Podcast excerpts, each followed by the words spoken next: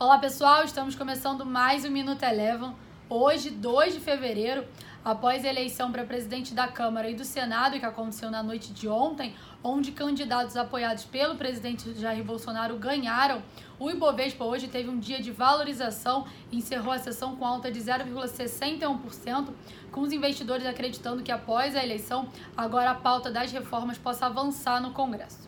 Petrobras foi um dos destaques de alta, subiu 4,1%, acompanhando a valorização do petróleo e também com o mercado de olho nos dados de produção da Petrobras que foram divulgados logo após o fechamento do mercado. Já na contramão, a gente viu os bancos num movimento de correção. Itaú divulgou seus resultados ontem e ainda essa semana a gente vai ter Santander e Bradesco apresentando seus números do quarto trimestre de 2020. Lá fora a gente também viu os investidores com maior apetite ao risco na sessão de hoje, com o mercado entendendo que o movimento anormal que a gente viu nas últimas semanas em algumas small caps já teria passado e também com notícias a respeito de um novo pacote de estímulos nos Estados Unidos que estaria prestes a sair. Ainda no cenário norte-americano, essa semana, na próxima sexta-feira, a gente tem a divulgação do payroll. Passando para o dólar, com o cenário local é, com maior apetite ao risco e com a possibilidade de um novo pacote de estímulos nos Estados Unidos.